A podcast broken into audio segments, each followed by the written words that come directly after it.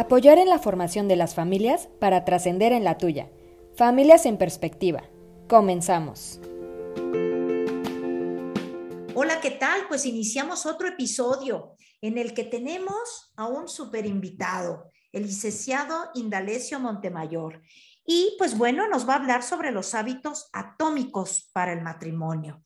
Y él es licenciado en Administración de Empresas, tiene una maestría en Finanzas, tiene una maestría en Ciencias de la Familia y es fundador de Familias 360, consultor y terapeuta de matrimonios y noviazgo. Muchas gracias, Indalecio, por estar con nosotros. Al contrario, es un gusto platicar contigo y con toda la gente que nos escucha.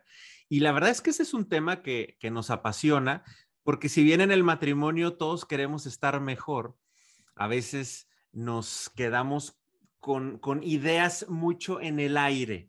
Y aprovechando que está muy de moda las series, yo creo que los que nos están escuchando están acostumbrados a o están picados viendo alguna serie y ya va a terminar o la nueva temporada. Yo les pregunto y, y quisiera hacer esa reflexión de entrada. La serie de nuestra vida personal, si la analizamos fríamente, ya no sabemos el final hay un spoiler con eso. Nuestro final de serie es que nos vamos a morir. Entonces, este, todos aspiramos a que vamos a llegar al cielo, pero independientemente de eso ya sabemos cómo queda todo eso que estamos haciendo día con día. La pregunta aquí para todos es, ¿cómo llenamos esos episodios de nuestra serie con cosas que en realidad nos sirvan? Y por eso quise tomar este nombre de los hábitos atómicos porque hay un autor de un libro que se llama James Clear y está muy enfocado a implementarlo en un desarrollo personal y mucha gente lo toma en el aspecto eh, también de desarrollo profesional. Pero aquí quisiera que hiciéramos el ejercicio para nuestro matrimonio. Él, él define lo que es un hábito como una rutina o conducta que se realiza de manera regular y en muchos casos de manera automática. Quiero subrayar esa palabra. Y cuando se refiere a atómico, es una cantidad extremadamente pequeña de una cosa que forma parte de un sistema mayor. Entonces, en esencia, de las metas que tenemos y en los objetivos que podemos llegar a tomar, que los que nos están escuchando, la meta es tener un buen matrimonio. La meta es tener una buena relación de pareja. Bueno, no es lo que más nos debe importar no es tanto ese, e, esa meta u objetivo, sino el camino que vivimos día a día. ¿Qué estoy haciendo? Y es lo que propone este autor, ese pequeño cambio del día que me puede ayudar a cumplir ese objetivo, que si solo me pongo a ver el objetivo, a lo mejor me voy a perder. Por eso hay que aterrizarlo. Y reflexionemos juntos, ¿cuántas relaciones de noviazgo no conocemos? A mí me toca lidiar con varias en el que dicen, nuestro próximo objetivo es, como novios, es comprar un carro, un auto, y luego de ahí vamos a ver lo de la casa, y luego ya de ahí te voy a dar un anillo de compromiso, y luego de ahí sigue aproximadamente en dos, dos años con tres meses y cuatro días nos vamos a embarazar, ¿no? Tienen una capacidad para este, tener todo agendado y, con programa y gráfica y todo lo que tú quieras.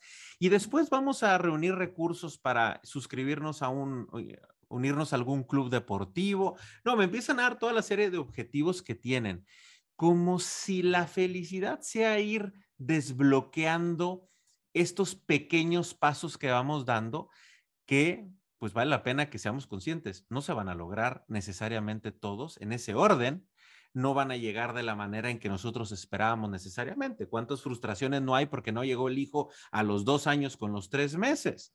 ¿Cuántas veces es, vino una crisis económica y no pudimos comprar ese coche que soñábamos? O la casa simplemente no pudimos empezar así y empezamos rentando y no era parte del presupuesto. Bueno, esas son pruebas que tenemos, pero hay un objetivo todavía mayor. Yo lo que me quiero centrar es qué estamos haciendo hoy. ¿Cuál es ese pequeño hábito atómico que sí podemos implementar y voy a pasarles tres tips. Me quiero centrar en tres tips claves. Uno es el hábito del nosotros. Es decir, tú que estás escuchando este podcast, quiero preguntarte, cuando te diriges de ti mismo hacia los demás, ya se ha pensado en tu cabeza o si en realidad lo estás hablando con alguien eh, enfrente de ti, ¿Cómo te refieres a la casa, a tu habitación o a los hijos? ¿Como mi casa, mi cama, mi hijo? ¿O tú lo dices como nuestra casa, nuestra cama o nuestros hijos? A mí me parece que lo que más te va a ayudar es que te refieras al nosotros. Por ejemplo, cuando nosotros empezamos a modificar nuestro lenguaje, es vamos a ser conscientes de eso que decimos y pensamos. James Clear, el autor de este libro, afirma que un buen hábito empieza entre muchas cosas por el cambio verbal. Entonces, si yo desde ahorita empiezo a modificar eso, pues mi conducta va a ayudar, va a complementarse con lo que yo estoy diciendo. Ese es el número uno. Parece muy simple, pero volvemos a lo mismo. Es un hábito atómico. Oye, hoy se me olvidó decirlo o pensarlo de esa manera. Nos va a pasar, pero recomenzamos y recomenzamos. Es la ventaja de esto. Segunda recomendación, la conexión emocional. A ver, todo mundo cuando me topo con una charla con matrimonios es cuál es el motivo principal de los divorcios hoy en día. La infidelidad, inmediatamente salen todos. Cuando en realidad no es así, es la desconexión emocional. Y cuando hablamos de conexión emocional, es estar cercano a tu pareja, es estar disponible, es prestar atención a todos esos intentos de conectarse que tiene tu pareja contigo y ponerle atención a los que tú también tienes dirás, oye, pues como que será un, intento de, de, conexión. Oye, cuando te ve a los ojos, cuando te toma de la mano, cuando te da una palmadita, cuando hace esa comida o ese detalle que tanto te gusta, esos son esos pequeños detalles de conexión. Oye, si yo ya lo detecté, ¿cómo le hago para decirle gracias? Puede ser, a veces no necesitas ni decir palabras, es con una mirada, es tirándole un beso, es, es, este, es, es con ese suspiro esos son, esos son en realidad conexiones emocionales. Parecen simples, sí, son muy simples, por eso son atómicos, son parte de un todo, pero ayudan a mejorar nuestra relación, que ese es el objetivo final que tenemos. Y por último, la última recomendación que te haría es que empieces o termines el día juntos. Algo muy sencillo.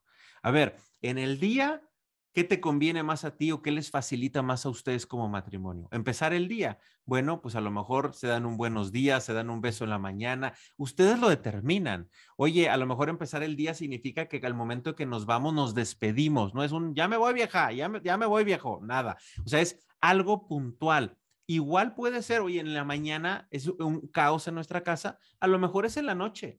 Oye, en la noche cuando regresamos los dos, nos saludamos o sea, si nos decimos, hola, ¿cómo te fue? Un beso o algo. Hay un ritual que ustedes van a crear. Y si quieren algo un poquito más fuerte, ¿cómo ven si se ponen de acuerdo y definen acostarse juntos?